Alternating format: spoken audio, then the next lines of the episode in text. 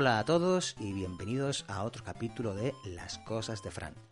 Siguiendo con nuestra trilogía del videojuego, hoy contamos con Jauma Esteve, periodista, colaborador en múltiples medios del mundillo como IGN o Marcaplayer y sobre todo autor o responsable de cuatro libros que versan sobre momentos clave del software patrio de entretenimiento.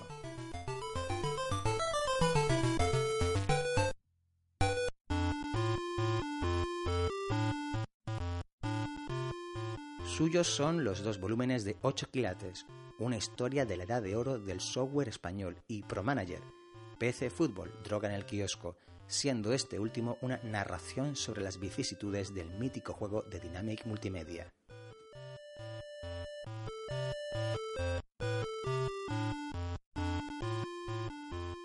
Por último, Jauma coordinó Obsequium, un relato cultural, tecnológico y emocional de la Abadía del Crimen, una obra colectiva que desgrana desde varios puntos de vista el juego de culto por antonomasia.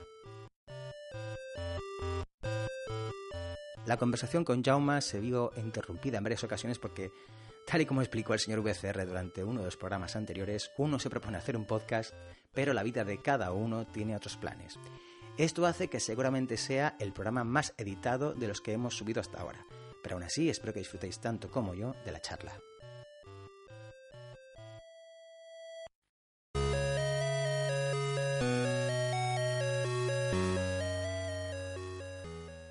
Música corre a cargo de las bandas sonoras de los juegos Fantis, Slitham y Target Renegade, que estáis escuchando ahora mismo de fondo en bucle, compuestas por Javier Cubedo, José Luis Gonzalo y Tim Follen respectivamente.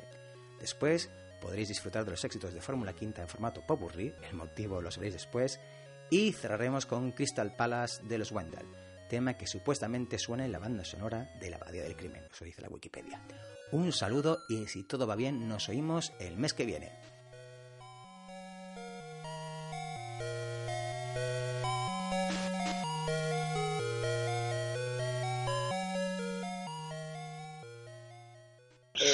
Parte del invitado interior y la verdad es que también de, parte de la, mía, enhorabuena por los cuatro libros que has editado. Muchas gracias. Eh, yo me gustaría hacerte una primera pregunta que es un poco un, cambio con respecto a la que suelo hacer, que es ¿por qué, y sobre todo como está ahora mismo la profesión, ¿por qué el periodismo? Así a, lo loco, ¿por qué el periodismo? Sí. Eh, de hecho, te sorprenderá porque yo he dejado de ser periodista hace un año realmente. Mm. Ahora me estoy dedicando al marketing y a, la comunicación. Pero, hilando tu pregunta, de, porque entonces, al principio sí que hubo un momento de que me, me gustaba, me apetecía y lo hice. Pues no te sabría decir exactamente porque yo no recuerdo de pequeño cuando fue la primera vez que lo dije. De hecho, tengo amigos del colegio que lo, recuerda, me lo recuerdan antes de que yo tuviera conciencia de que yo quería ser periodista. Sí que nunca he sabido muy bien por qué quería ser realmente. Por aquello de, no sé, de pequeño sí que es verdad que siempre leía el periódico con, claro, con 10 años, que es como un niño de 10 años no tiene por qué leer el periódico y cosas de esas.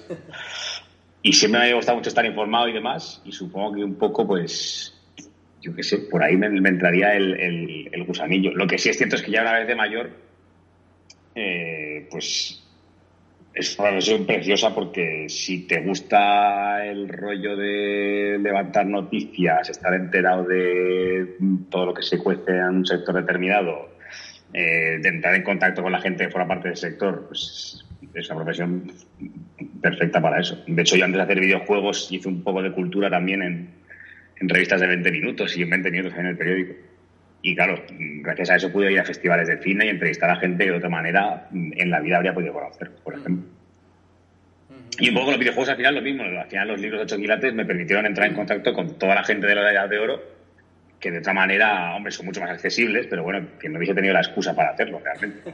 La mitad no habrían dicho que, que sí, que muy bien, pero que ya nos veíamos otro día. En fin, esa es obviamente la, siguiente pregunta. Eh, eh, porque yo recuerdo cuando eh, te, entrevisté, entre comillas, para mi, para mi blog, que me, contaste, me contaste que 8 quilates empieza como una especie de, trabajo de fin de curso. Eso es, de fin de máster, de hecho. Bueno, no de fin de máster, pero el, era el trabajo final de máster de periodismo era hacer una revista entre 10 personas. Y yo lo planteé como un reportaje a doble página, ya ves tú, mira, mira lo que se convirtió.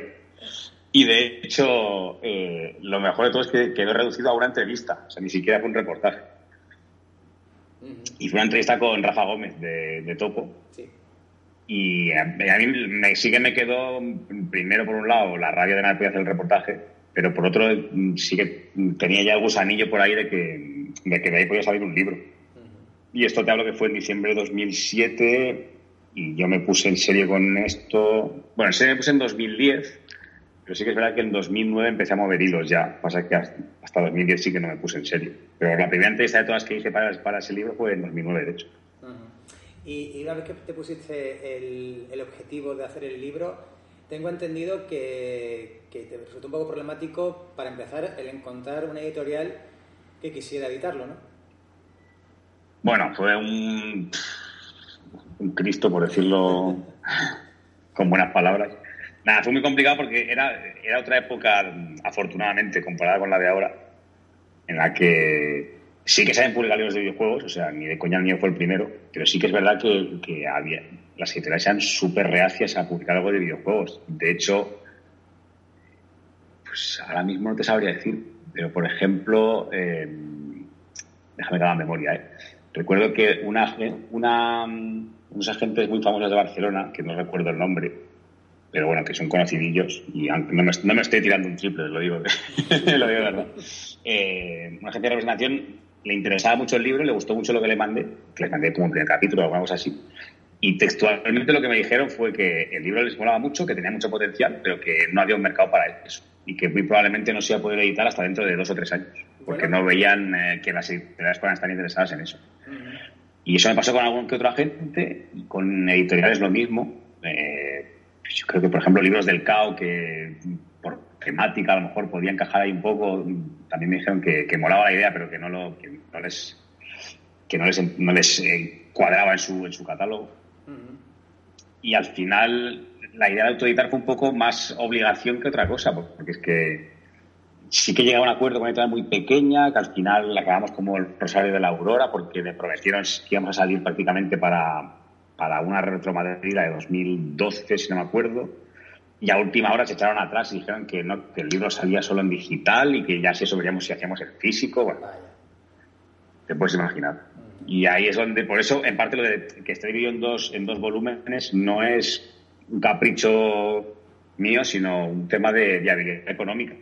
De que imprimir un libro de tantas páginas muy costoso y haciéndolo en dos volúmenes, el primero sí que me lo podía pagar, con lo que sacaba el primero pagaba el segundo. Que de hecho al final tuve que hacer un crowdfunding porque tampoco me llegaba.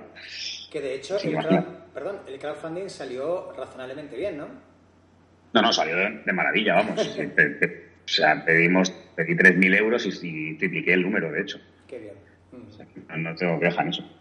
Sí, sí, sí. Ah, hombre, da, ilusión que, que haya crowdfunding que salgan bien porque ya con algunos amigos que son músicos se las han visto con el crowdfunding y la verdad es que eh, gusta saber que hay proyectos que salen adelante. Eh, también la cosa es, que yo me pregunto, es cuando tú empiezas a hacer entrevistas, empiezas a indagar sobre, sobre la edad de oro, eh, ¿te mantienes una cierta ilusión o cuando empiezas a ver cómo eran algunos mecanismos internos de la época, como quien dice, ves un poco el cartón? Es decir, ¿se te cae un poco el mito de aquella época? se me cayó, pero más bien volviendo a revisitar los juegos que, no las entrevistas. De hecho, entrevistar a la gente fue una más divertida porque es curioso, además te cuentan, es, gente que podría haberlo sido todo y la mayoría de ellos se dedican a cosas que no tienen nada que ver con los videojuegos. Se me cayó el mito viendo algunos juegos que yo recordaba súper bien. Yo a Woody lo tenía en altísima estima y, hostias, ha, envejecido bastante mal, realmente.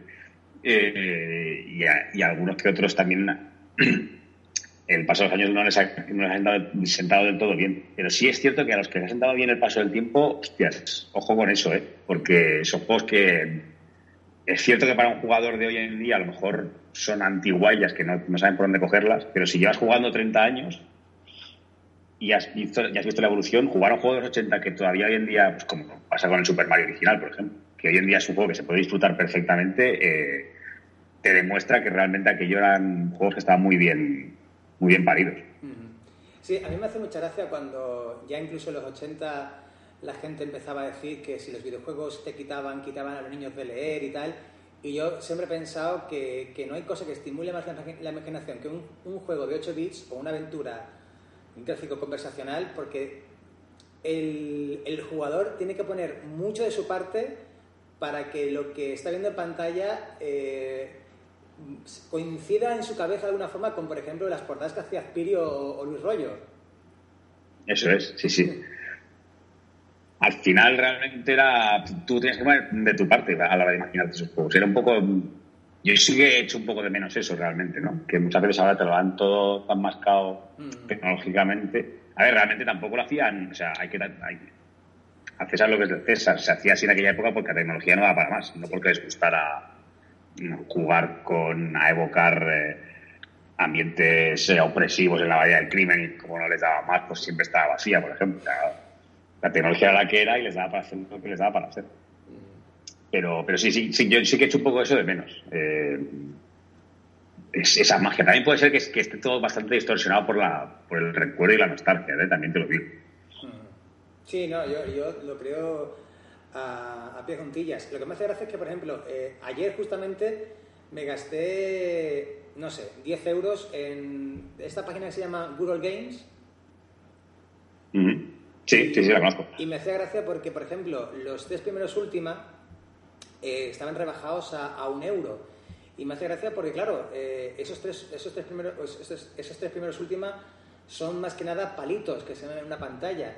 Mientras que el software de, de la época, de, de 8 quilates, pues lo tienes mmm, gratuito para descargarte en cualquier, en un computer en Buzón, una cosa así. Y no sé si es que eso también forma un poco parte de esa filosofía que tenemos en España de a lo mejor de no apreciar lo nuestro. Bueno, y también que, que, las compañías de la edad de oro desaparecieron de mala manera en los 90 la mayoría y, y, y nadie se ha preocupado por, por restaurar esos juegos y colocarlos en un mercado para y venderlos a un euro mismamente, ¿eh? también te lo digo. Mm, o sea, quitando casos concretos como la Bahía del Crimen, que sí que es cierto que los derechos sí que están en, más o menos controlados, y los juegos de Dynamic, que sí que los tiene la gente de Dynamic, y obviamente ellos sí que tienen los derechos. Pero sí es verdad que, por ejemplo, se podría hacer un esfuerzo en eso, a precios simbólicos, porque ya es un euro lo que cuesta. Sí. Y, y, Yo, de hecho. Digamos. Perdona. Tendría su público. Sí, sí, sí, viene. no, iba a decir que, que, yo, de hecho, pienso que tener lo, los últimos en una página para descarga cuesta más el, el mantener el, el servidor que, que, lo que es el juego en sí. Probablemente, sí, sí. O sea que. Eso también eh, me hace gracia porque, obviamente, eh, aunque los dos volúmenes de 8 quilates son los que, digamos, son tus dos obras magnas, también has eh, coordinado la, la, edición de Obsequium. Eso es. Y Pro Manager, PC Fútbol, Droga en el kiosco. Un título largo y también un poco complicado. De hecho, ese subtítulo no es mío, es de un compañero de trabajo, porque ah. el que yo tenía original era más largo todavía. De hecho, era como creación, ascenso y, y declive de PC Fútbol o algo así.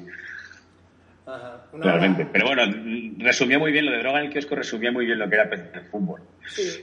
Uh -huh. Para aquella generación de jugadores. Me hace mucha gracia también porque eh, es justo la época en la cual yo estaba en el instituto y ese libro me ha traído muchos recuerdos de cuando en mi instituto había un, el rum rum de que si nos ponían un examen el martes íbamos a suspender porque el día antes habíamos estado viendo el día después. que, que, también yo creo que está todo muy ligado en esa época, ¿no? Yo creo que el cambio que hizo Canal Plus en su tratamiento del deporte y el PC Fútbol, yo creo que forma todo una, una misma, un mismo frente. Yo no sé si estás de acuerdo. Pues mira, no lo había pensado así nunca, pero sí es verdad que coinciden temporalmente eh, ambas cosas. O sea, la llegada, el aterrizaje del fútbol en el, Plus con, con los primeros años de, de PC Fútbol. Y sí es cierto que PC Fútbol lo que supuso respecto a lo que conocíamos hasta la época era, era una apuesta por sofisticar el producto, ¿no? Por no hacer solo un, un manager eh, al uso eh, o no hacer solo un simulador, sino darte todas las piezas. Que luego a lo mejor el simulador nunca fue lo que más destacó, pues puede ser que sea verdad, ¿no? Pero es cierto que, como decías tú, es un paralelismo con cómo Canal Plus, digamos que no voy a decir profesionalizó porque ya era profesional las transmisiones de fútbol en aquella época, pero sí que le dio un toque, un plus de calidad que no tenía y que, y que PC Fútbol, la escala del videojuego en España, pues hizo un poco lo mismo realmente. Y al final es lo que va un poco de la mano. O sea, esa generación, hay mucha gente, eh, en mi familia mismo, eh, que no eran jugadores de videojuegos, pero que les gustaba el fútbol y que se fueron de cabeza a jugar a PC Fútbol porque al final se ofrecía la experiencia de eso, de, de, poder ser presidente, director deportivo de un equipo eh, desde el salón de tu casa, desde el despacho de tu casa. Y sin tener que ser mafioso. Pero... Pero también me, hace gracia porque yo no soy nada futbolero y mira que vivo cerca de un, de estadio de fútbol y, curiosamente con el PC Fútbol 3.0 es con el que yo descubrí que, por ejemplo, el Atleti de Bilbao, todos los jugadores son de Bilbao o son del País Vasco. Que era una cosa que yo no, nunca había caído. Y, me hace gracia también que, justamente la gente, eh, lo que tú dices, eh, fuera por el manager, mientras que yo iba por el simulador. Porque aunque a mí no me gusta mucho el fútbol, sí me gustaba mucho el simulador de, Topo, el de Butragueño y el de Mitchell, con su, etapa de entrenamiento. Y no sé, ¿hasta, ¿hasta qué punto tú crees que esa sinergia, que es una palabra que no me gusta nada utilizar, pero ¿hasta qué punto crees que esa sinergia entre la imagen de, Michael Robinson y el PC Fútbol y, digamos, el dinero a las puertas que empieza a entrar por eh, los derechos de televisión, ¿Hasta qué punto tú crees que eso se refleja también en, la época? En, en PC Fútbol, quieres decir, ¿no? ¿Eh? En, el, boom del PC Fútbol, quieres decir. Sí, y, también en el boom del fútbol en sí, como o sea, el, monstruo que es ahora que, que, mueve miles de millones de, de, euros. Claro, es que yo, yo recuerdo, por ejemplo, la temporada en la que Ronaldo llegó al Barça y en la que el Madrid fichó bueno, que fue la temporada de la ley Bosman, la primera, no sé si te suena eso. Sí, sí, sí. Y también fue como el primer año que llegó el pay-per-view a España, si no me equivoco, y entró el dinero de las teles, y creo que sí que hay un antes y un después justo en esa temporada, de ahí para adelante. Como que a partir de ahí mm, se vuelve todo un poco más loco, bueno, ahora ya está desbocadísimo, ¿no? Pero en aquella época, cuando el Barça se gastó un dinero en traer a Ronaldo, el Madrid también se gastó un bastón en fichar a Mijatovic, a Zucker, a Sidorf, a Roberto Carlos, vamos. Hizo un equipo nuevo de un año para otro. Sí, sí, yo me acuerdo mucho eh, de, Perdona. No, no, digo que la gracia de todo eso es que PC Fútbol precisamente te permitía hacer eso realmente. O sea, era como, si esta gente lo puede hacer, yo también. Y lo mejor es que aparte yo puedo hacerlo con el equipo de, del barrio prácticamente. Sí, te iba a decir que yo me acuerdo mucho de la, de la sentencia Bosman, porque ese fue también ese principio de repente de los clubes de decir, venga, que, que, juegue todo el mundo, da igual donde sea. Claro, claro, eh, eh, y de repente empezaron a llegar fichajes que eran súper lamentables, pero como había más rally de extranjeros, ahí se debió, ahí se debió enriquecer más de uno y más de dos eh, agentes, ya te lo, bien te lo digo. recuerdo que te compartí en, en Twitter una entrevista aquí a Sánchez Flores, que él decía que él era de los de que veía el PC Fútbol hasta, hasta la transmisión virtual del partido. Eh, Eso es. ¿te, echó en falta hablar con más futbolistas para, para el libro de, de Pro Manager? Eh, pues no te creas que algo que buscaba especialmente porque, por un lado, ya les había, ya lo habían dicho muchas veces en entrevistas y demás. De hecho, mi primera opción para el prólogo era Quique, porque sabía que, que era bastante enfermo del juego pero justo cuando pasó todo esto, él estaba, por creo, y era un poco complicada la logística de, dar con él. ¿Estaba dónde, perdón, se ha ido el, el Sky? Eh, sí, en Watford, en Londres, en la Premier, estaba entrenando. Y, y es cierto que luego al final realmente no eché menos de los jugadores porque ya te digo que más o menos la mayoría de los que en su momento lo jugaron o o se, van se vanagloriaban de ello, dejaron testimonios por muchos sitios. Entonces, pues eso, Piqué lo ha dicho mil veces, y ni estaba contado. Eh, los jugadores del Madrid de los 90, eso pues, Luis Enrique, Quique, Mitchell y Lauro jugaban eh, juntos a las concentraciones. De hecho, la gente misma de Dynamic Multimedia me lo contaba, ¿no? Que, jugadores ellos sabían que estaban, que estaban enganchados, qué jugadores les contaban que jugaban. Así que por ahí mi idea con el juego más bien era, intentar eh, pues como ocho gigantes realmente. Explicar un poco la historia de en el juego y no tanto el tema futbolístico, porque al final yo creo que, es curioso que los jugadores jugaran al, al juego, pero no deja de ser, eh, para mi gusto, anecdótico. Vamos. Quiero decir que es como hoy en día la gente que juega, bueno, la gente de los fútbol, fútbol manager, que hay muchos casos de eso, de fútbol manager o a FIFA, de hecho. Bueno, a FIFA hay 500, ¿no? Pero más cerca a la de fútbol, fútbol manager y sí que es verdad que hay jugadores a los que de vez en cuando les pillan en viajes y demás eh, jugando a fútbol manager, de hecho. También me hace mucha gracia porque Gaby Ruiz, que era como que el más futbolero de la familia de, Dynamic, hay, hay, una escena que me parece impagable que es cuando van futbolistas a, a las oficinas de Dynamic Multimedia y los informáticos, en su papel habitual de nerd, que no quieren saber nada de nada de, deporte, les presenta al futbolista y ellos como que, ah, pues muy bien. Sí, sí, sí, completo, vamos. De hecho, eh, bueno, se ha explicado en el libro. hay, programadores que ni siquiera sabían cómo se celebraba un gol. Y yo recuerdo hablar con uno de los que hizo los primeros PC Fútbol, que ahora mismo no me sale el nombre, el que se encargó de programar el, el Mitchell, que me decía que es que no tenía ni idea. No tenía ni idea de quién era. O sea, él sabía que existía el Real Madrid y poco más. No sabía, no sabía diferenciar los jugadores. Es, es también un contraste interesante cuando, por ejemplo, años después intentan resucitar la, la franquicia con FX Fútbol y, y, claro, si en el primer PC Fútbol la Liga de Fútbol no quería ni le importaba eh, saber nada de, PC Fútbol y podían usar los nombres de los jugadores reales sin problema, cuando llega FX Fútbol eh, el cambio de, escenario es total. Sí. Bueno, ha cambiado el fútbol y ha cambiado el videojuego, claro. claro. Las dos cosas. Ya, ahora eh, no te puedes... Perdona. No, no, dime, que no te he escuchado lo que decía. Ah, vale, no, que, que ahora ya no te puedes mover en ningún sitio, pero vamos, ni aunque hicieras un videojuego en, en África, sin que la FIFA te, te grabe con V por, por usar mm, el nombre de un jugador en, en, un, en, un, programa. Eso es, sí, sí. Eh, de hecho, acuérdate de la edad de oro, por ejemplo, que juegos como el Paris Dakar eh, salieron sin licencia ni nada. Y imagínate el Paris Dakar hoy en día, bueno, el Dakar, vamos, te cobra hasta por decir el nombre.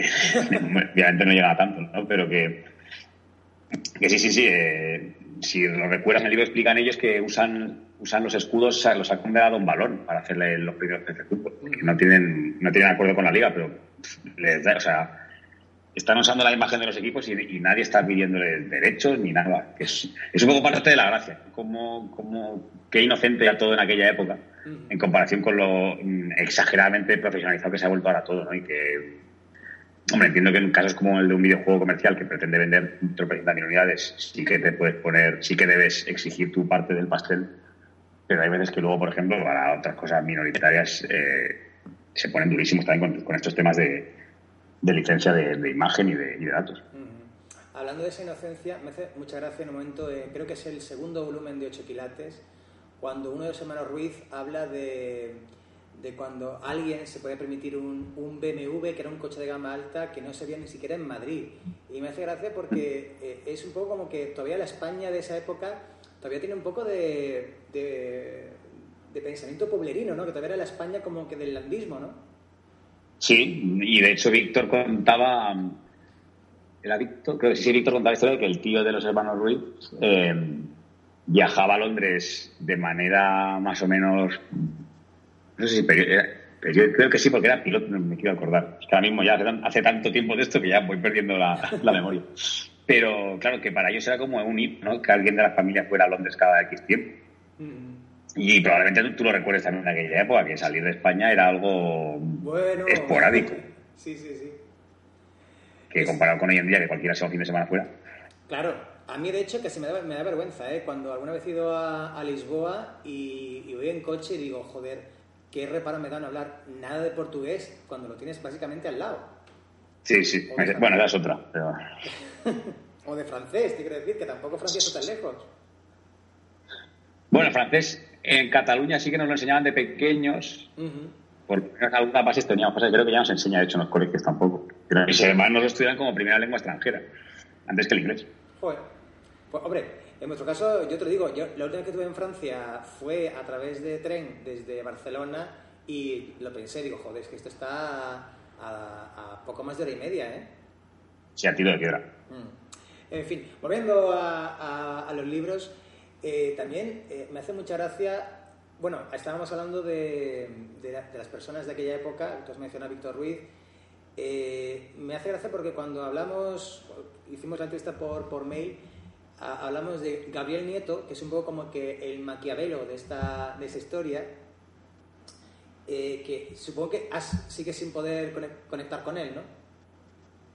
Bueno, es que ya no lo voy a intentar. Ah, Realmente no creo que sea tan complicado porque al final ha habido gente que la ha entrevistado y demás. A mí me da pena, pena y barra rabia porque me, interesaba muchísimo su testimonio. Mm. Yo quiero creer que en el fondo fue más un desencuentro que no que él no quisiera hablar real. Porque si luego a posteriori lo ha hecho, pues no veo por qué no lo iba a haber hecho conmigo en su día. Pero es aquello que, vale, vas cruzando mails, nunca te contestan y luego da la casualidad que un día consigues que te llame y no te, no te, no te localice y luego ya no hay manera.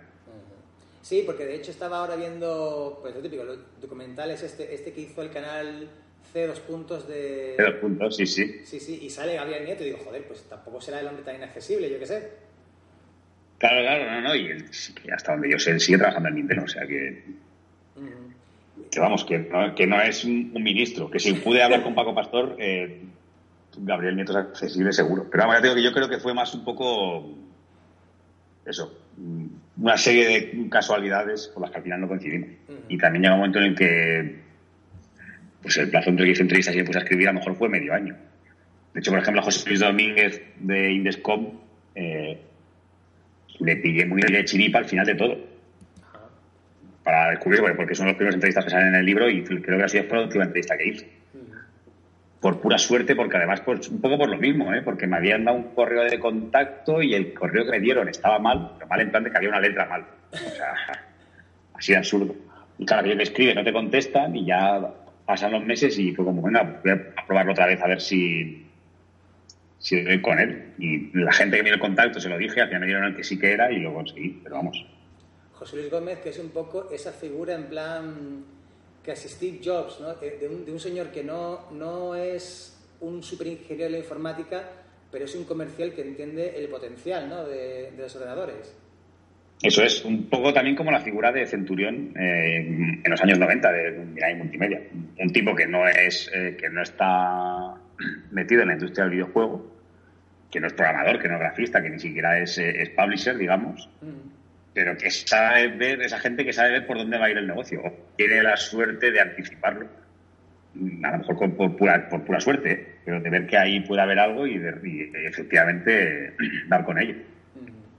Me hace mucha gracia también como, creo que es de hecho José Luis Gómez el que el que relata cómo era la, oficina que tenía Alan Sugar en Inglaterra, que era este, este tipo de oficina muy moderno, muy europeo, que Alan Sugar tenía por lo visto eh, una especie como que de... No, no había cristales y él estaba en el centro como una especie de tarima dominándolo todo, ¿no? Eso es. Eh, y además, eh, sí, eso es, o sea, una tarima, o sea, elevado, él por encima del, del resto. Creo que los Ruiz contaban que en Ubisoft había algo parecido también, que era una oficina sin paredes, diáfana, y que, bueno, que había despachos. Pero realmente lo de las oficinas sin despachos, mm, al final se estira mucho hoy en día que imagino que en aquella época era bastante más, más novedoso. Mm. Pero, por ejemplo, en Sony España hoy en día es, prácticamente no hay despachos tampoco. Mm. Me hace también gracia porque eh, hace, no, ah, sí, tiempo, hace unos, creo que casi la segunda, casi al final de la segunda época de Micromanía, recuerdo una entrevista de, con Alan Sugar y él decía que, que el cambio de los bits tampoco era tan importante porque la gente cuando compra una lavadora no, no, piensa en cuántos bits tiene. bueno, no sé yo. dime, dime. Quiero decirte, eh, también es importante el cambio que hay de los 8 a 16 bits. Eh, yo sé que es una cuestión que se trata en el libro, pero tú tienes aparte otra opinión sobre por qué cuando las máquinas de 8 bits se empiezan a jubilar, el software español no consigue adaptarse a los nuevos tiempos. Eh, bueno, como dices, está explicado en el libro, pero realmente hay, hay una causa que, bueno, que, no es científica porque no hay forma de medirla, pero me parece curiosa, que la explicaba un día Ricardo Cancho, el, el, grafista de Topo, y era que él decía que toda la gente de la mano de los 8 bits, cuando llega el bajón en principios de los 90, toda esa gente que había empezado, que se había subido al carro de adolescentes, dio la casualidad que, pues, eso, en primeros 90 tenían 20. Y de repente es una época en la que, y eso decía Paco Pastor, en la que la gente dejaba de jugar. Porque iba a la universidad y, como dijo, como decía el Pastor, eh, se preocupaba más por las chicas que por los videojuegos. Puedo dar fe de porque yo la única generación de consolas que me he perdido fue la de Play 2 y me pilló justo en la universidad. Fueron años en los que no jugué casi a videojuegos. Eh, entonces, obviamente no, se puede cuantificar, la forma de pero sí me parece un dato curioso. Lo que está explicado en el, libro. Realmente son muchos motivos. Eh, eh, por un lado, no saber hacer la transición de los 8 a los 16, la crisis económica que sacudió a España en aquellos, en aquellos primeros 90, el hecho de que como el mercado de 8 bits en España daba todavía era muy rentable, la gente no quería dar el porque era una inversión muy grande y sobrevivían con lo de aquí y llegó y claro llegó el momento en el que lo de aquí ya no daba y obviamente no había forma de, afrontar un desarrollo más más grande. Y luego también que con los 16 bits eh, muere el paradigma el, paradigma ese que había existido hasta el momento de que cualquiera podía hacer videojuegos y venderlo. Quiero decir te quedaba el PC como, como vía de escape que a ningún tiene sí que le fue bien pero realmente el PC en aquella época no era tan mayoritario como lo es como lo es hoy en día. O sea, realmente en, los 16 bits, si querías vender videojuegos, tenías que estar en Super Nintendo y en Mega Drive o en Game Boy. No te quedaba otra. Y ahí es donde, claro, todos van cayendo como, como moscas, salvo, salvo, creo que es Bitmanager con, que hace los juegos para Game Boy. Ahora mismo no, recuerdo bien el, nombre del estudio, pero vamos, quitando eso y Dynamic, que sí que pudo salvarse, un poco más sobrevive. Luego está. Eh, la gente de Made in Spain que se van a trabajar con Gaelco y luego está toda la parte de las recreativas que está muy bien explicada en el, libro este maravilloso de, de Continue Play. Pero vamos, que digamos que todo el ecosistema de, estudios de los 8 bits desaparece un poco por eso, ¿no? Falta de planificación, no saber dar el salto a tiempo, la crisis les come, se quedan en el mercado 8 bits, a unas sabiendas se quedan a desaparecer y cuando llega el 16 ya no pueden afrontar el salto un poco esos son los, son los motivos. Sí, yo, yo, también recuerdo, creo que es en Pro Manager cuando también se habla de, de, una cosa que la gente también se ha olvidado, que es la crisis económica que llega en el 93, justo cuando también se produce el cambio de, de máquinas, como quien dice. Eso es. Y también la piratería brutal de los 16 bits. Y esto es una cosa que yo conozco de primera mano porque yo recuerdo una conversación de típica conversación de guion colegio-instituto, que alguien se me acerca y dice, hombre, que los juegos de PC son muy baratos, te compras los discos, te los copias y ya está. Digo, claro. Nadie, muy poca gente se compraba el King Quest por sus 8.000 pesetas de la época. Claro, claro, es que si te das, si te das cuenta, los precios de aquella época eran casi más caros que los de ahora para los videojuegos de PC. No te decir que fueron sin sentido, pero quiero decir que era complicado mantener un, una industria sana, por así decirlo, fuerte, si los precios están por las nubes y, era, y, era tan fácil como tener la disquetera en casa. al final se, se redució un poco a eso. Mm. Pero ya digo que también eh, hubo tan pocos estudios españoles que pudieran afrontar ese salto que es que realmente, claro, al final da un poco igual que hubiese tanta piratería. Si es que Topo desapareció engullida por las aventuras gráficas de Herbe, que era lo que le daba dinero o Perro intentó y se fue por el, por el barranquillo. Y ya te digo, Dynamic sí que tuvo suerte con él, tuvo suerte, le hizo muy bien con el PC. Y Made in Spain en construcción de las, de las recreativas.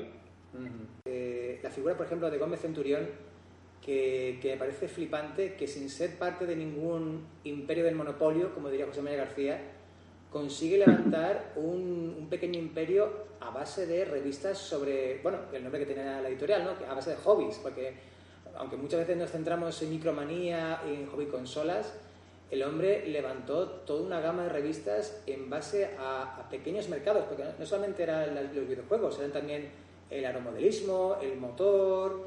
Eh, ¿Tú crees que eso también puede ser un buen objeto de, de, análisis? Porque es algo que ya es irrepetible, porque ya el papel se nos va muriendo. Eh, vamos, yo no creo que vaya a suceder algo parecido en, ni en España ni en el mundo. Fíjate que también tuvo el ojo de abrir, de crear gigantes del básquet justo en la época en la que el básquet lo petaba en España. O sea que al final realmente era un poco eso, de, era un tipo con un ojo clínico en un sector en el que se podía hacer mucho dinero en aquella época. Si no recuerdo mal, Microhobby vendía 100.000 ejemplares semanales en su época de mayor esplendor, que es que es una locura, o sea, no te lo puedes imaginar. O sea, ahora mismo, mm, pues cuando yo estaba Marca Player, en 2009-2010 se vendían unos 15.000, si no me equivoco, ejemplares mensuales. Estamos hablando de que mi vendía 400.000 al, al, mes. Es, de locos la cantidad de dinero que en publicidad podía generar eso. Mm, y esa es una cuestión que también yo creo que, es un poco el problema del perfil de, gamer hoy en día, que ya el papel no es que no, no, le guste, es que ni lo conoce, porque está tan acostumbrado a recibir noticias por tweets o por, o por redes sociales en general que yo creo que es imposible ahora desandar ese camino. Sí, no, yo ahí soy un poco crítico porque sí que creo que las revistas en papel han perdido su lugar en el sentido de que mmm, siguen con el sota, caballo y rey de hace 20 años o de hace 10 años. Y de repente revistas en papel están con eh, su sección de avances, su sección de reviews eh, y algún reportaje suelto y, poco más. Y es que pocas cosas te ofrecen que no puedas tener en la web, realmente. Quiero decir, los análisis que vas a tener en, cuando salgan, cuando se levante el embargo, los tienes al momento en la web las noticias, obviamente, tendrás al momento en la web. Y si es cierto que puedes tener previos análisis eh, más en profundidad, a lo mejor, o hechos con más, con más calma. Eso sí que te lo, te lo compro. Pero es que yo lo que he hecho muchísimo de menos eh, es que se haga periodismo de videojuegos en este país. Que, que se, haga una, que se haga una revista de periodismo de videojuegos que quizás la que más cerca está de hacerlo, eh, siempre lo digo, de Retro Gamer. Y, y lo triste es que lo hacen porque, como su, estudio, su objeto de estudio son juegos antiguos que ya todo el mundo conoce, no tienen que ir a la fórmula de siempre. Pero realmente se podría hacer periodismo de videojuegos perfectamente con, con actualidad. O sea, estoy convencidísimo. Y eso es un poco la pena. Ahora, también digo que a lo mejor estoy equivocado y alguien saca una revista así y se te da la gran patacas. Pero que yo creo que es lo único que falta, porque también sí que es cierto que luego hay revistas un poco como más de, más de ensayo eh, o más no sé, no sé cómo se llama ahora mismo esa revista que lanzaron año manual, creo, si no me equivoco, que sí que tenía un poco más de entrevistas también, pero luego también había mucho tema de más con un enfoque cercano al ensayo que no al, que no al, al periodístico. Y eso es quizá un poco lo que a mí me gustaría ver prensa, ver historias, pues, eso, más cercanas a los reportajes de Retro Gamer, pero, pero tocando temas de actualidad, que creo que se puede hacer perfectamente. Eso también, eh, el hecho de que exista Retro Gamer, uh, es una pregunta que, que, me, gustó, me gustó hacerle a Isaco y también me gustaría hacerte a ti. ¿Tú crees que con el retro gaming se nos está yendo un poco la mano? Porque te quiero decir, casos como la NES Mini, que de repente, eh, por la locura que se desata, sobre todo por el tema de la, de la reventa, que te la puedes encontrar, o te la, puedes, te la podías encontrar en su momento a 200 euros en, en eBay, ¿tú crees que este, esta fiebre del retro gaming se nos está yendo un poco de, de madre? Eh, pues diría que un poco sí, ¿no? El problema final de esto es de los especuladores, claro. realmente. Uh -huh. eh, y también, claro, ahí Nintendo tiene culpa en hacer poco stock de la NES Mini, pero me parece, a todo el mundo le pareció, le pareció sorprendente en su día que no fueran capaces de prever la demanda que iba a tener, solo por el boom que se generó cuando la anunciaron, básicamente. Claro. Porque las reservas en Amazon se agotaron en, en app. Quiero decir que si tienes esas cifras, eh, bueno, en fin, que ellos tendrán su lógica, su lógica interna. Y sabrán por qué, bueno, básicamente lo hicieron porque están ocupados fabricando, fabricando Switch y ahora ya sí que se han puesto, se han puesto al día. Pero sí, se está yendo un poco de manos en el sentido de que eso, de que escasea el material y, la especulación se, se, alimenta de ello. Es tan fácil como no alimentar al especulador. Pasa que a veces entiendo que puede ser, pueda ser complicado, realmente.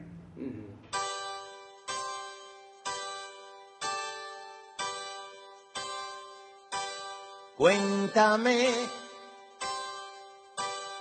cómo te ha ido en tu viajar por ese mundo de amor. Volverás, dije aquel día, nada tenía y tú te fuiste de mí.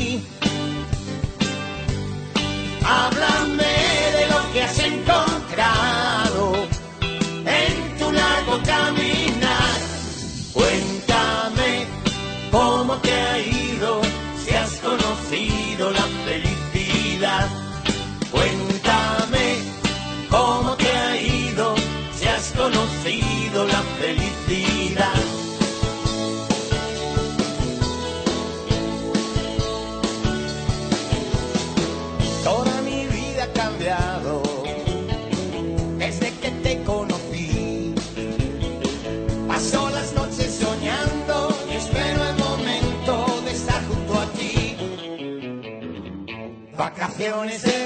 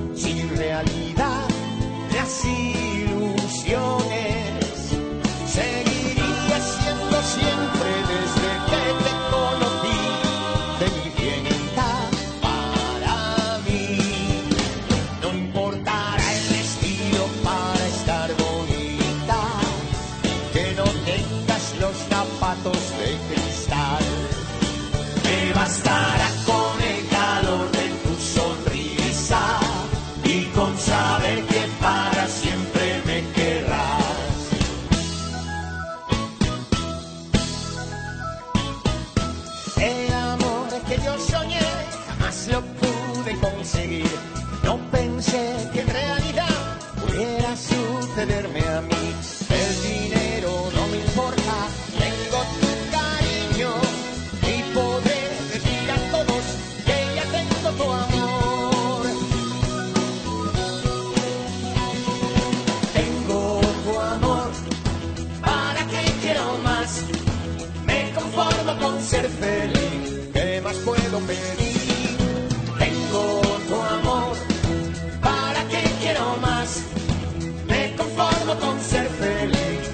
Saber que tú vives para mí.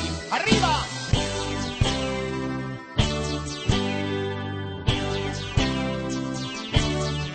Eva María se fue buscando el sol en la playa. con su maleta de piel y su bikini de rayas. Ella se marchó y solo me recuerdos de su ausencia. Sin la menor indulgencia, la María se fue. ¿Qué voy a hacer? ¿Qué voy a hacer? ¿Qué voy a hacer si Eva María se fue? ¿Qué voy a hacer? ¿Qué voy a hacer? ¿Qué voy a hacer si Eva María se fue? ¿Qué voy a hacer?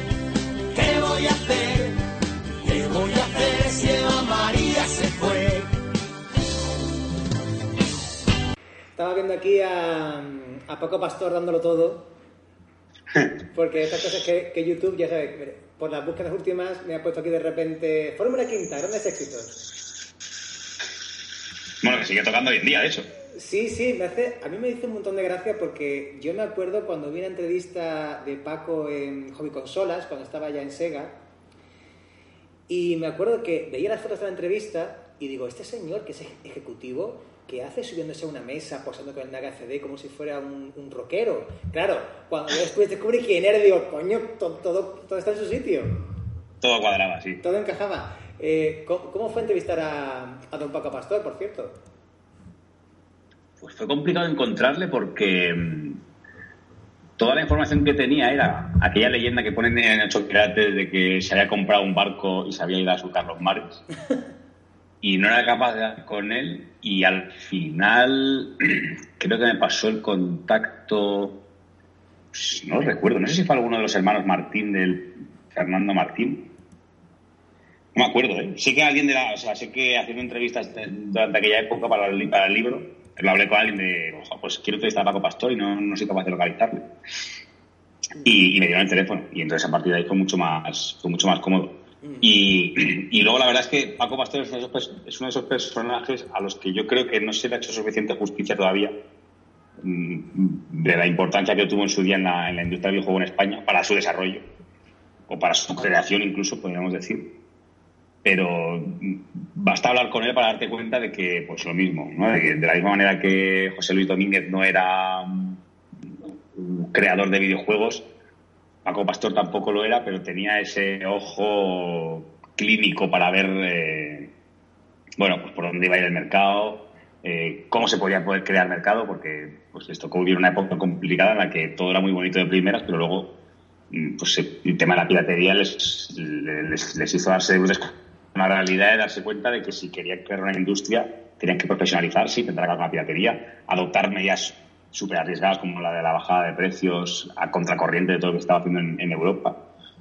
Eh, y luego, pues todo el papel en, en, Sega, ¿no? Quiero decir que, al final, quizás la parte de Sega no, está, no vaya tan ligada de la mano del desarrollo de juegos en España, pero vamos, que me parece que es una de esas figuras eh, cruciales a la altura de, pocas como ha habido en, el videojuego español. Sí, yo me acuerdo de esa entrevista cuando él decía que de hecho eh, Sega España trajo el Mega CD 2, que este era que en vez de tener la bandejita de conserva motor, era de estos de tapa. Y él decía, claro, es que si tú sabes que va a haber un producto más barato para tus clientes, pero que va a tardar un poco más, pues mm, asumes el riesgo y tardas más en traerlo. En aquella época en la cual el Mega CD eh, tenía un, hype de, de, tres pares de cojones, ¿eh? Sí, sí, sí. Bueno, yo es que, yo es que era de Super Nintendo, con lo cual a mí todo lo de Mega Drive me daba bastante, bastante igual. Pero sí, sí, es verdad que, de hecho, es curioso luego cómo, cómo, se la, cómo se la pegaron realmente, con un producto que era superior. Lo que al final te demuestra que muchas veces en tecnología eh, pues, no es lo más importante la el, avance tecnológico por sí realmente, ¿no? que muchas veces el contenido es mucho más importante que el contenido. Esa era una pregunta que se hacía mucho en, el, cuestionario, el, cuestionario, bueno, la sección de, cartas de los lectores de, de Hoy Consolas, no me acuerdo ahora cómo se llamaba, teléfono rojo era, no me acuerdo. Y, y, siempre, y siempre se me preguntaban, ¿cuál es la mejor consola? Y siempre respondían, la que tenga los mejores juegos. Y a mucha gente le parecía eso como una especie como que de no, casarse, no querer casarse con nadie pero el tiempo le muestra a uno que esa es la, clave. Sí, sobre todo que, no sé tú, pero a mí me parece un poco absurdo ser fan de una marca en concreto. Quiero decir, a mí me gusta mucho Nintendo y Nintendo ha hecho cosas maravillosas y la Switch estoy enamorado de ella y luego hace, eh, pues se, pegan batacazos que, que dan pena verla, ver lo que hacen, ¿no? Como el de Wii U. Eh, eh, o yo qué sé, a mí me parece que la Xbox 360 fue un pepinazo en su momento por todo lo que trajo con ella por adelantarse un año a Play 3, por eh, todo el tema del juego online que, tenía, que era gratis al principio, con, con, con series grandes de, de, y se la han pegado con la Xbox One. Quiero decir que me parece absurdo casarse con una marca porque sí, si al final eh, lo bueno que tenemos o que deberíamos tener los jugadores es que nos gusta jugar. Y a mí qué más me da que Sony esté arriba o Microsoft esté abajo o Nintendo esté arriba, mm. si lo que tengo cada X años es un puñado de buenos juegos que puedo jugar, al final es lo que me apetece.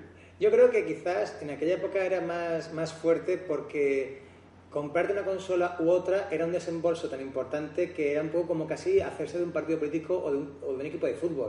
¿Sabes? Yo creo que es un y, poco... y, también es verdad que el catálogo de, exclusivas era mucho más eh, importante que ahora. Que ahora realmente quitando. Bueno, Sony sí que tiene un, un importante de exclusivos.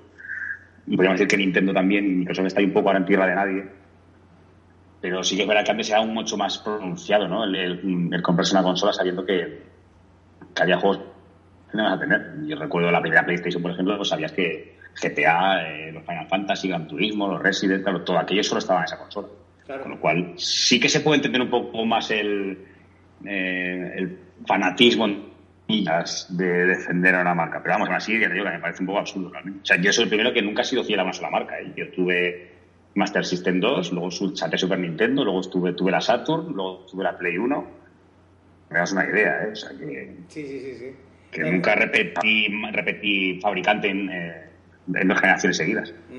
También me hace gracia eso que has dicho, porque, por ejemplo, la, la Wii U era un poco lo que en apariencia los, los, los hardcore ¿no? estaban pidiendo que era una Wii en HD.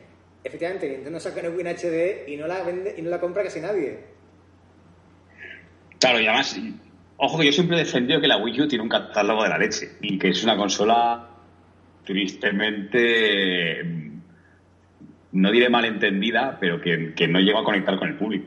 Es verdad que, por ejemplo, lo del mando tableta está claro que no funcionó ni de coña y que al final es una, es una idea, eh, digamos que es el prototipo de lo que ha sido la Switch. Si lo piensas un poco con perspectiva. Pero el catálogo de Wii U a mí me parece que es espectacular. De hecho, el Mario 3D World me parece uno de los mejores Marios que he jugado en mi vida. Por ejemplo. Que es un poco también, un poco la, entre comillas, la pena de, Nintendo que, que siempre necesita de un Mario o de un Zelda que un poco le salve los trastos. Sí, yo creo que esta generación lo han, lo han entendido muy bien. Eh, no sé si porque nunca sabrás si aquello mm, lo han hecho a posta o es, coyuntural, pero el hecho de que ahora mismo la Switch sea la consola en la que están entrando todos los indies eh, morones de PC, me parece eh, una locura. O sea, yo no sé tú, pero yo soy el primero que no, no tengo tiempo, mucho tiempo libre para jugar. No, no, yo tampoco. que, me encanta, que me encanta jugar a mucho indie que solo sale en PC de primeras. Eh, que cuando acabo de trabajar no apetece jugar en el ordenador porque llevo todo el día delante del ordenador mm. y en cambio el hecho de poder jugar al Into the Bridge en la Switch es que me parece la mejor noticia del año, probablemente. O sea, el hecho de poder, ya no solo de, eh, o sea, creo que ese doble concepto de jugar a triple SAS eh, y jugar a, indies que están en, PC en la Switch, eh, creo que es un acierto de leche. Sí que es verdad que, por ejemplo, es una consola a la que no le van bien todos los géneros. Bueno, como a, las consolas en general. Es decir, jugar a un, a un, a un RTS golpeante, por muy indie que sea. Pero, este año, por ejemplo, está jugando al, he jugado al Minit, he jugado al Into the Bridge, eh, me pillé el Bomber Crew también, el de Messenger, o sea, me he jugado juegos que es, que es básicamente son de PC, pero es que sé que en PC no los voy a jugar. Sí, y, siempre hay gente, ahora cuando por ejemplo sale el Doom para, para Switch, ya siempre a los cinco minutos alguien diciendo, han tenido que rebajar la calidad de las texturas, no sé qué, no sé cuánto. Bueno, pues siempre habrá haters para esas cosas. Sí. De repente. En fin. Bueno, volviendo, que nos estamos viendo mucho los libros que nos ocupan, em, que tú has hecho, te quiero decir. Me imagino que una vez hecha la base de contactos para los dos volúmenes de 8 quilates, fue mucho más sencillo atacar eh, el libro de Pro Manager, ¿no? Eh, sí, claro.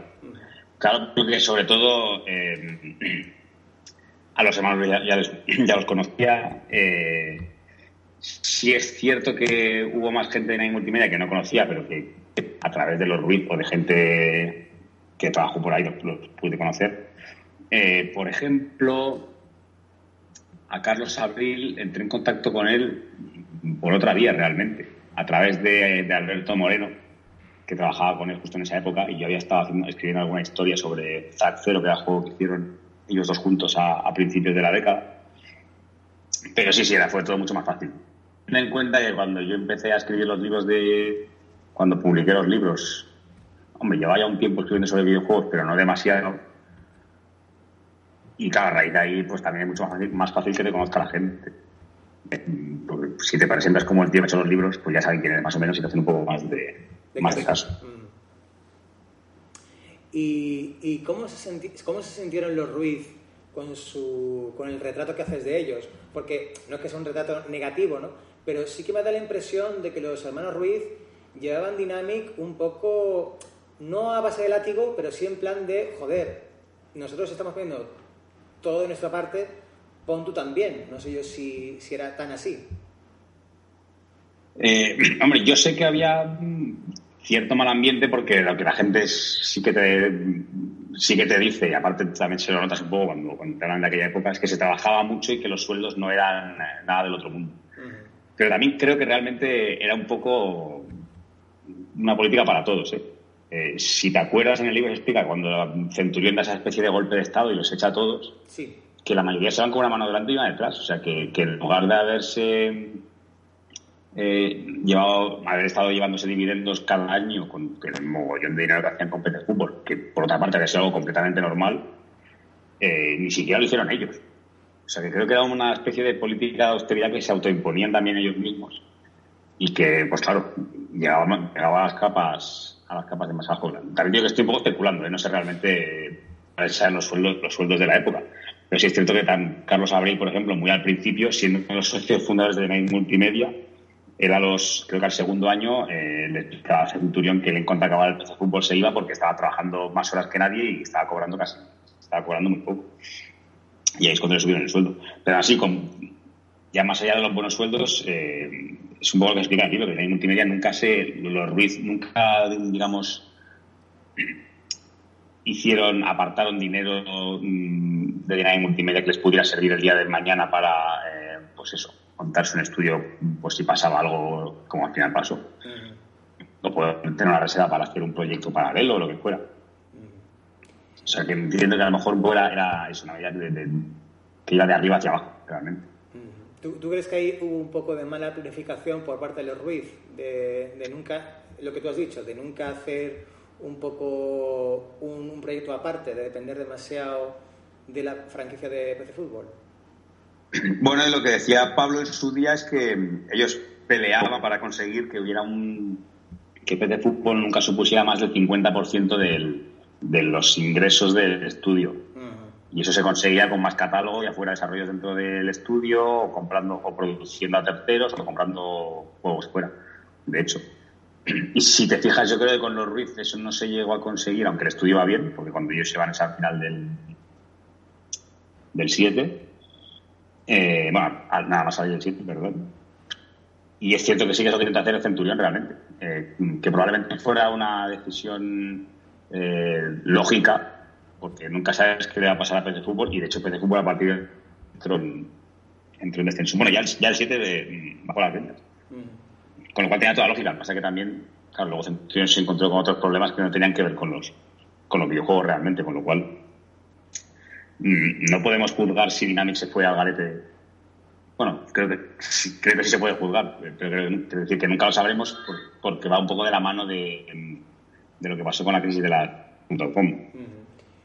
eh, estamos hablando de, de PC Fútbol y de cómo eh, cambia el mercado de los videojuegos en esa época entre los 80 y, y los 90.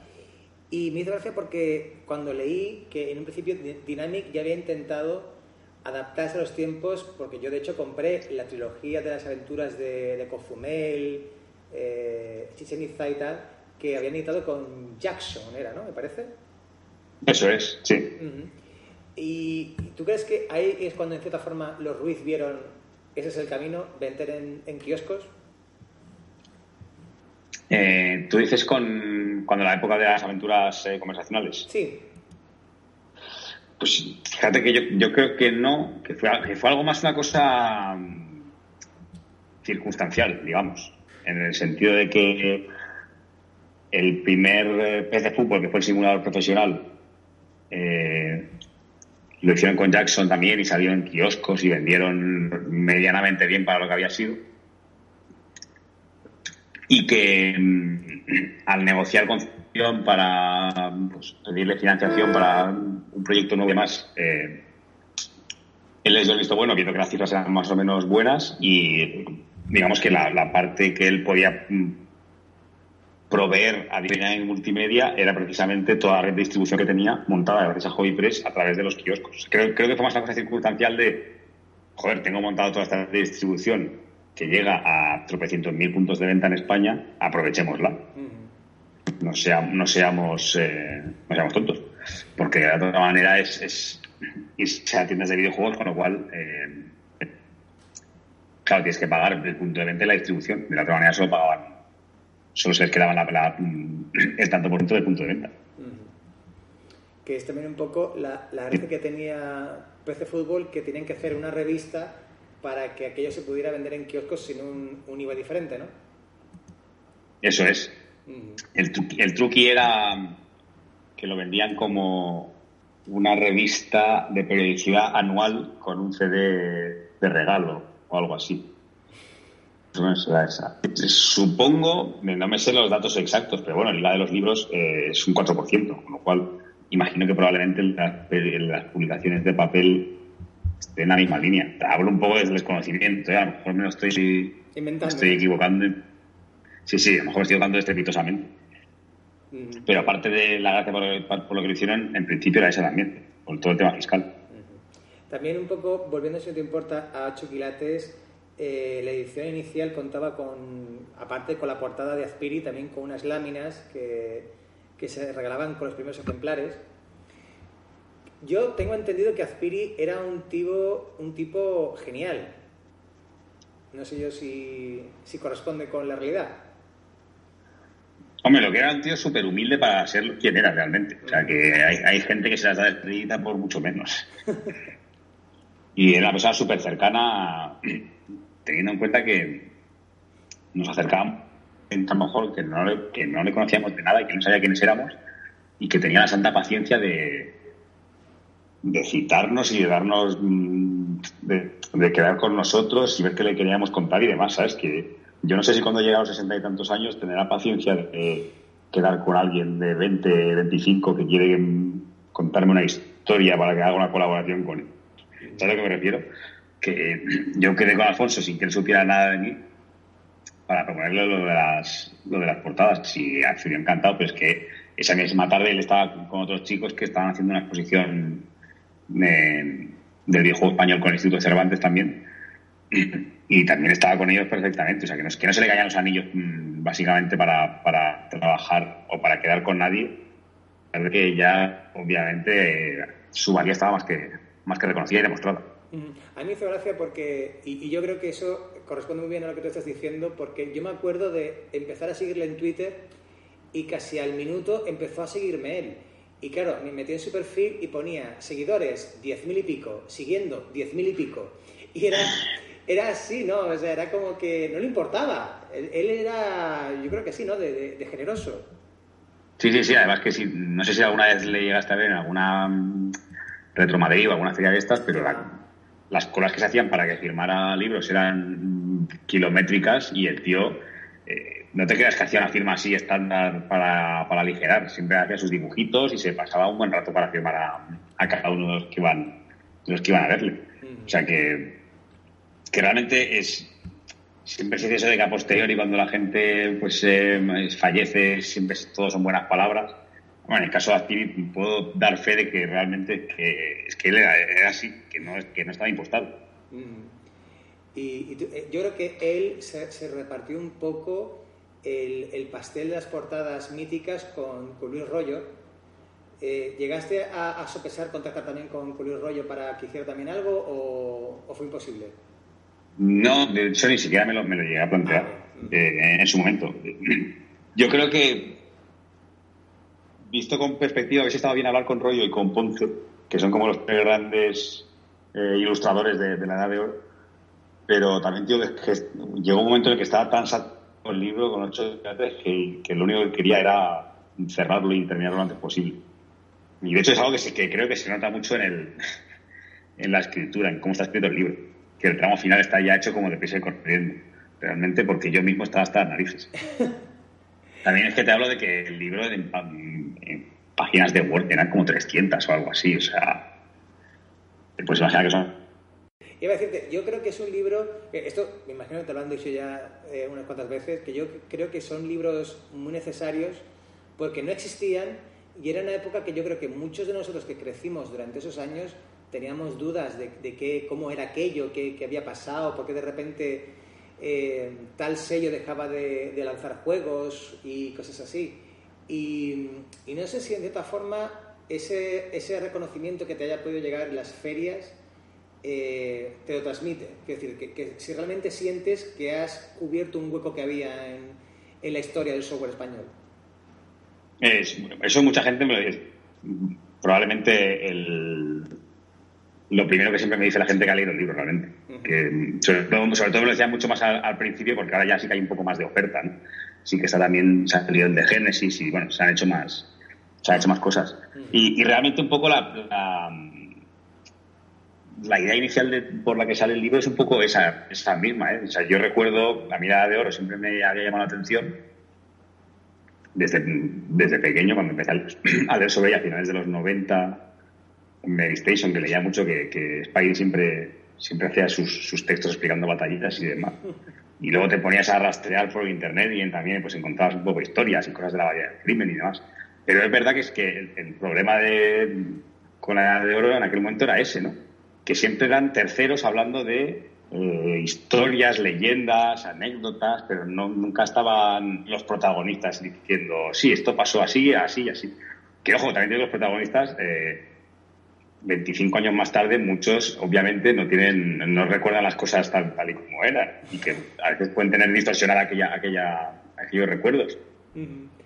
Pero obviamente es eh, el, el testimonio que vale es la fuente original. Eh, el, el que un tercero diga se explique su versión de los hechos no sirve no servía de nada para reconstruir la- esa historia. Esa fue un poco, creo que es un poco realmente es el, el gran valor que tienen los libros, es ese, que por primera vez los protagonistas, la, gran mayoría de protagonistas, eh, pues explicó su versión de los hechos. En ese sentido, quizás lo, triste es que, eh, como tú mismo has comentado antes, Centurión eh, se pegó un gran batacazo con, con la burbuja y seguramente su, su testimonio o de la gente cercana, estoy hablando de, por ejemplo, su hija, que tú comentas en el libro que no quiso hablar de su padre para, para Pro Manager, eh, hubiera estado bien, ¿no? Imagino que, que- ese testimonio se hubiera podido utilizar, ¿no? Sobre todo, sí, sobre todo porque eh, toda la gente que trabajó con Centurión da un perfil profesional de él realmente. Y eh, a, mí, a periodísticamente me interesaba un poco también el perfil más personal, ¿no? De, cómo era cómo era en casa, cómo era el trato cercano, cómo, yo sé, si era una persona que realmente estaba obsesionada por el trabajo, o si tenía una vida aparte en la que sabía disfrutar de, de sus hobbies y de su familia y demás. Pero bueno, eh, realmente, eh, obviamente entiendo al 100% que, que su pérdida no debe ser fácil para, para la familia y que pues hay gente a la que no le apetece volver a, a recordar ciertos pasajes que son, que son dolorosos. Así que no, poco Sí. podemos hacer. Eh, Es una cosa que tú comentabas en una presentación de, de 8 quilates, que, que, por ejemplo, eh, por muy morboso que fuera, hablamos por ejemplo del caso de Paco Menéndez, que por muy morboso que fuera que se hubiera tirado por la ventana para acabar con su vida, tampoco eso te comenta nada de, cómo él era, él era en su día a día. De, igual forma, me imagino que la muerte de, Centurión tampoco conformaba una imagen muy concreta de, de cómo era el hombre, ¿no?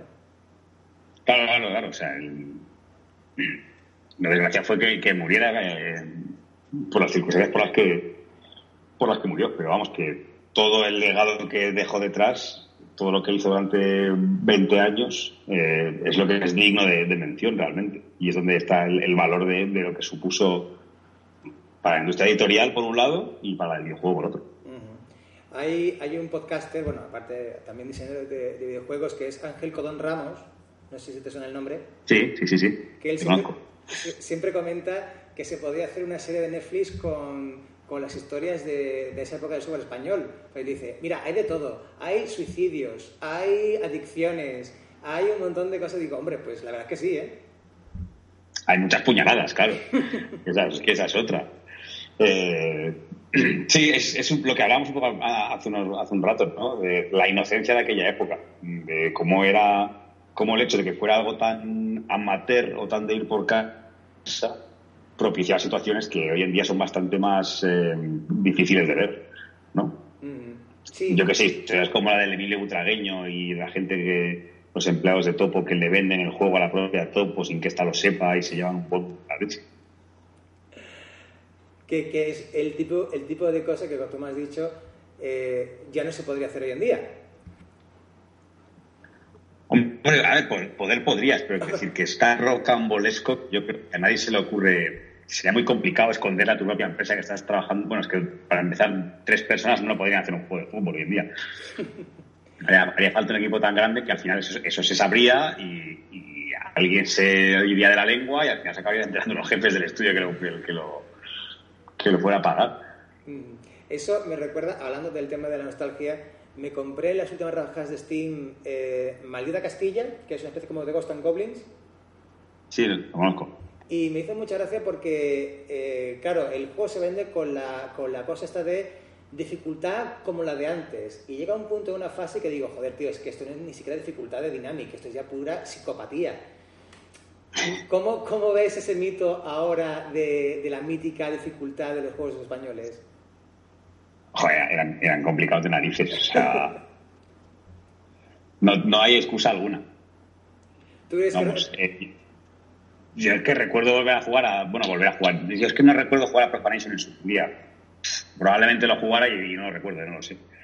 Pero no me suena que estuviera en casa. Y lo jugué expresamente para los libros, que sudores fríos. O sea, es, complicado como el solo. Y es verdad que hay gente que, que se dedica a seguir dándole a juegos antiguos. No sé si conoces a Masca.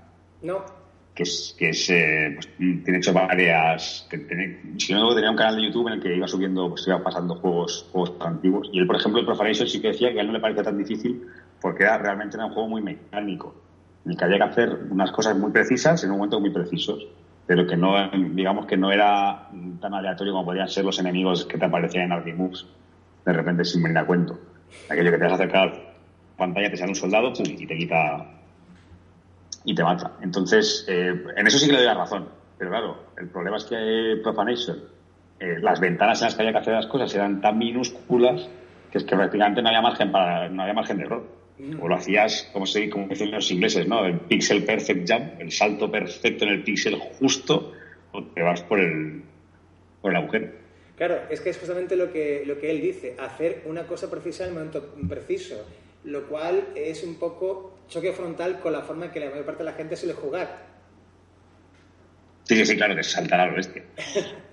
Eso también me hace gracia porque eh, yo creo que también tú defendías la importancia de 8 quilates porque en cierta forma los géneros de videojuego tampoco ha cambiado mucho. Te quiero decir que lo que antes era un, un beat'em up ahora es un hack and slash o lo que antes era una vida aventura pues ahora es un, un sandbox en cierta forma. Eh, ¿Tú crees que, tan, que realmente ¿Ha habido cambios de paradigma en el videojuego en estos últimos 30 años o seguimos igual? Hombre, importantes, eh, tanto en géneros de videojuego, más, más que cambios, géneros que han ido apareciendo y que antes no existían. El Battle Royale mismo, sin ir más lejos, que ahora mismo está en todas partes. Y como el modelo de negocio, claro, el modelo de negocio sí que ha cambiado la barbaridad de lo que eran los 80 a lo que es ahora. Sí es cierto que ahora con la expresión de lo indie hay un cierto paralelismo entre cómo se vendían los juegos antes y cómo se venden ahora. Pero bueno, dejémoslo en cierto paralelismo. Tampoco pretendamos que lo de antes sea igual que lo de ahora porque, porque ni el sistema de distribución es el mismo, ni los precios son los mismos, ni los costes son los mismos, ni la oferta de videojuegos es la misma. Eh, o sea que, sí que hay cambios bastante, bastante gordos. Lo que pasa es que, por ejemplo, todo, sí que es cierto que casi todos los géneros que en aquella época existían, pues hoy en día siguen existiendo, como decías tú, con ciertos lados de cara. Quitando la aventura conversacional, que sí que es un género que se queda obsoleto por pura tecnología, sí hay gente que lo sigue jugando, pero bueno, ya me entiendes, que nivel comercial no es, no es relevante. el resto sí que más o menos ha llegado hasta nuestros días me hacía mucha gracia en el documental de, Canal C cuando Andrés Amudio dice que él insistía en que tenía la sartén por el, mar, por el mango incluso en las últimas épocas de, de Aventuras Dynamic y digo, hay que ver que, o sea, con ya eh, casi el Indiana Jones y el misterio de Atlantis en la calle y el hombre seguía insistiendo, ¿eh? Sí, sí, sí. A ver, eh, si el problema es que les comió Lucas si era tan fácil como eso. Si el, si el tema es que ellos tenían la tecnología para hacer aventuras y tenían un estudio que se ha publicado, con lo cual podían haber tenido su propia realmente. Mm. Pero claro, cuando te aparece LucasArts y te hace lo mismo, pero con unos gráficos que se te cae la baba, pues te han pillado fuera de juego. Un poco sí. Y ya, o evolucionas o, o ahí te quedas. Y también eh, un poco lo que a hacer antes con lo del tema de la crisis de los 8 bits, ¿no? Que Aventuras al final no dejaba de hacer aventuras que se vendían solo en España, mientras que las de LucasArts pues se vendían en todo el planeta. Claro. no es lo mismo ir a un solo mercado, que es un nicho muy pequeño, en el que a poco que te aparezca un competidor y ya encima te quedas, eh, te quedas tieso, que ir a todo el mundo en el que, bueno, pues competir en todo el mundo te da otra, otra perspectiva. Puedes fallar en un mercado, puedes, te puedes mejor en otro, pero no te estás jugando el tiro a un solo mercado como es el español. Y cuando pasa lo que pasa, que es el cambio de paradigma y de, tanto en la aventura, tanto, tanto el paso de la conversación a la gráfica, como en el, como en el cambio de generación de consolas a 16 bits y PC. Ahí se quedan. se quedan Esa es otra cuestión importante en el sentido de, por ejemplo, la variedad del crimen, que, claro, yo me imagino que es que no, no, no soy consciente si esto ocurre en otros países. ¿Sabes lo que quiero decir? Yo no sé si, por ejemplo, eh, Titus en, en Francia hizo también un título que fuera de tanto culto como La variedad del crimen en España.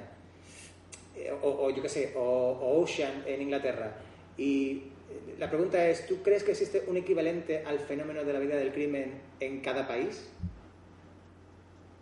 Pues no te sabría decir, porque, ahí sí empieza fuera de juego, porque yo, mm, quitando el mercado español, mm, no me considero experto en otros mercados eh, europeos. No, es que no te sabría decir, que decir, podría divagar y decir muchas cosas y ninguna de ellas a lo mejor sería verdad. Sí es cierto que los ingleses han cuidado mucho mejor su legado que, que en España. Y aunque en España lo hemos cuidado bien, pero solo tienes que ver el, el que siempre hay una especie de debate con la edad de oro de si sí o si no, mientras que en Inglaterra nunca se, ese debate nunca tiene lugar, ¿no? O sea, ellos ya tratan a aquello como lo que fue, que fue una época maravillosa. Y no veo que haya un debate sobre si aquello fue para tanto o no, y se ponen eh, y se quitan méritos a lo que a lo que hicieron en su día. Que aparte, yo creo que también en los 80 no solamente es la edad de, oro del fútbol español, sino también como corresponde con la movida madrileña. Y de hecho, Drowsoft era un poco también la casa de Aviador Draw. Entonces, eh, yo creo que también existe un poco esa, esa mm, mi- mitificación de los 80 como esa época en, la cual España, en cierta forma, explotó ¿no? Eh, de cara al extranjero. Sí, eso sí que eso sí que es cierto, porque yo creo que el videojuego no tuvo el alcance que tuvo el tem- temas como la movida y demás, o, o al menos no ha tenido esa, repercusión en los medios. Digamos que en los medios sí que se, vamos, estamos cansados de hablar de ir a hablar de la, de la movida. La de prácticamente no ha salido, no ha salido en medios. Pero sí, puede ser que mm, parte de eso haya en, el- en- en esa mitificación de los 80, ¿no? Que fue la época en la que España salió del armario, por decirlo de alguna manera, y que parte de ello fue gracias a los videojuegos también.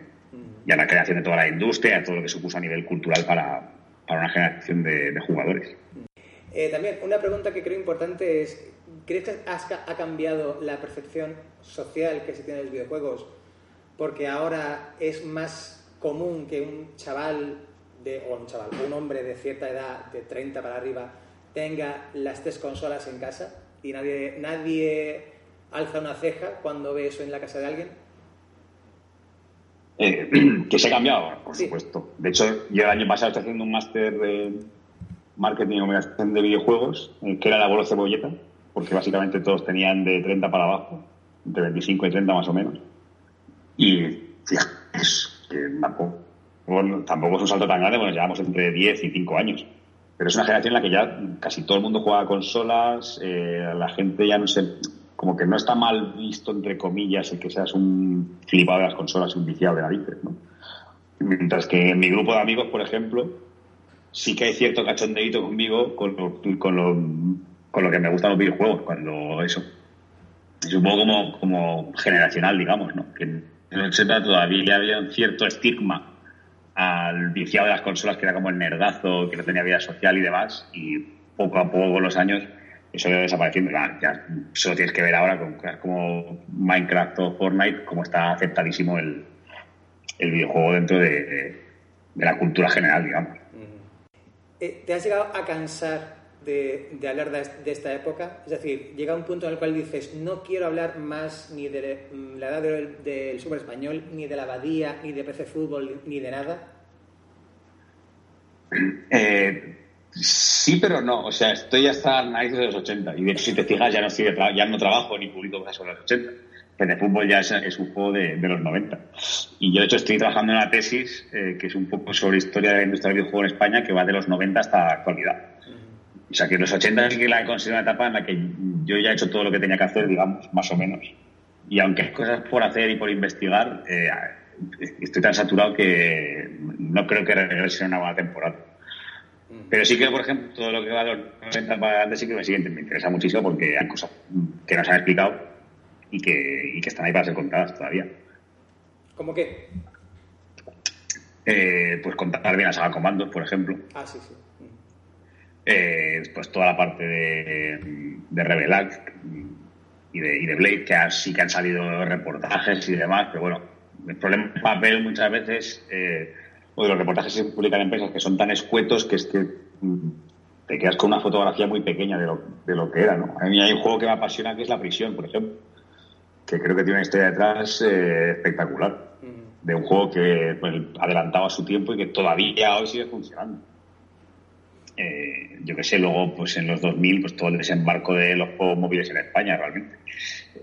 De cómo la industria del, del, del juego, del videojuego para móviles eh, nace eh, a principios del siglo y como hoy en día es eh, más o menos importante como Genera, como Social Point o como Digital Legends que se dedican exclusivamente a hacer juegos para, para móvil, vamos, que hay, que hay mucha chicha. Y de hecho, en los 80 hay cosas que no que yo no me dejé al tintero. Eh, yo siempre he explicado que los Pilates los centenos de grandes estudios porque necesitaba, necesitaba acotarlo de alguna manera, pues se me podía volver loco. Pero digamos que me dejé estudios de med, tamaño medio que también merecen merece que se cuente su historia. Mm. ¿Y, ¿Y eso sería posible? Es decir, ¿tú piensas que en un momento dado, con el tiempo, te podrías poner a hacer un libro o, un reportaje sobre esos estudios? Sí, sí, sí, sí, realmente la tesis es un poco eso a lo bestia. Es, es una tarea titánica, pero bueno, algo, algo haremos sobre ello. De acuerdo, pues entonces, un poco en cierta forma ha respondido a la, a la última pregunta, pero te, te la voy a hacer igualmente. ¿Proyectos futuros? Eh, eh, pues es que no lo quiero anunciar todavía porque luego tardo la vida en sacarlo y, y me arrepiento. Pero sí, hay un libro nuevo que está debería estar. Bueno, mi objetivo era que estuviera en Navidad, ya me parece que ni de coña lo voy a conseguir porque no me da tiempo. Pero con, debería estar para primera mitad del año que viene, seguro. Pero bueno, cuando lo tenga un poco más enfilado ya lo anunciaré bien porque eso, no me quiero pillar los dedos porque si no recuerdo mal de PC Fútbol lo anuncié como dos años antes de que saliera o un año antes. Y al final es eso, compaginar el trabajo con escribir muchas veces es complicado y tú puedes hacer planes para poder sacar adelante el proyecto y luego pff, no lo consigues ni de coña. Pero sí, y luego eh, la tesis en sí da para escribir una gran historia del videojuego español, que si en algún momento tengo tiempo y puedo, me encantaría hacerlo. Eh, cuando has eh, coordinado la edición de Obsequium sobre la vida del crimen y has entrado en el mundo, hay un artículo, hay un capítulo dedicado a los remakes eh, que siempre han tenido muchos problemas. ¿Tú crees que eso en cierta forma es un ejemplo de lo increíblemente complicado que era la vida del crimen por dentro? Es decir, que es, es un poco lo que pasa siempre, ¿no? Eh, La abadía original eh, ocupaba el mismo espacio que la pantalla de inicio de Google. Pero intentar hacer eso ahora con los recursos de ahora se, siempre se acaba ramificando en cosas imposibles. ¿Tú crees que la abadía siempre, eh, parte de su atractivo va a ser que siempre fue mucho más complicado de lo que nadie en su momento podía prever? Te diría que sí que no, eh, porque en parte el hecho de que los proyectos que cito en el libro quedaran a medias fue más un tema muchas veces de falta de recursos económicos o de personal o que, que no la tecnología en sí, realmente. Pero, porque hay ese remake que hicieron Pazos y, y que salió hace un par de años, si no me equivoco, que es, que es maravilloso, de hecho. Se lo recomiendo a, a todo el mundo. Así que yo creo que un poco en parte, yo creo que más bien es, es el problema de que no salieran, eh, más que el tema tecnológico, que con ese sí que le dio Antonio Giner en su día durante a principios del siglo y lo consiguió resolver. Eh, fue un tema más de eso, de tener los recursos para poder hacer un juego de. Eso sí que tengo razón, que la Abadía era un juego tan grande que llevarlo a la actualidad obligaba a hacer un desembolso muy grande para hacer algo que estuviera a la altura de la leyenda del juego en los términos actuales. Tú no puedes hacer, intentar hacer un juego como la Abadía con la tecnología actual y que se te quede en algo de ir por casa al desembolso. pues, a que eso te obligaría, sí que es lo que, es lo que en todas esas ocasiones ha frenado, ha frenado el desarrollo. Sí, y también yo creo que en cierta forma eh, buena parte del éxito que después tenido la abadía fue en cierta forma ese número especial de micro hobby que venía con el mapa y, y con la solución, ¿no? ¿No crees? Y, y con, el, con el mapa mal. De hecho, el laberinto mal. Mal hecho. Pero sí, sí, en parte, en parte fue ahí fue donde se empezó a relanzar un poco la, la popularidad del juego, que de primeras había pasado bastante desapercibido. Mm, como buena obra de culto. En fin, pues nada, ahora sí que, que termino y, y muchas gracias una vez más. Nada, hombre, a ti. Y nada, y espero, esto es, esto es mensual el podcast, así que espero que el lunes esté ya subido a, a iVoox. Genial, pues me- si me lo tuiteas yo lo retuiteo por ahí. No te preocupes, que seguro que te lo, que te lo- te lo paso. Genial. Pues nada. Nada, tío, cualquier cosa estoy por aquí. ya Ok, un abrazo. Venga, a ti, igualmente. Chao. Luego.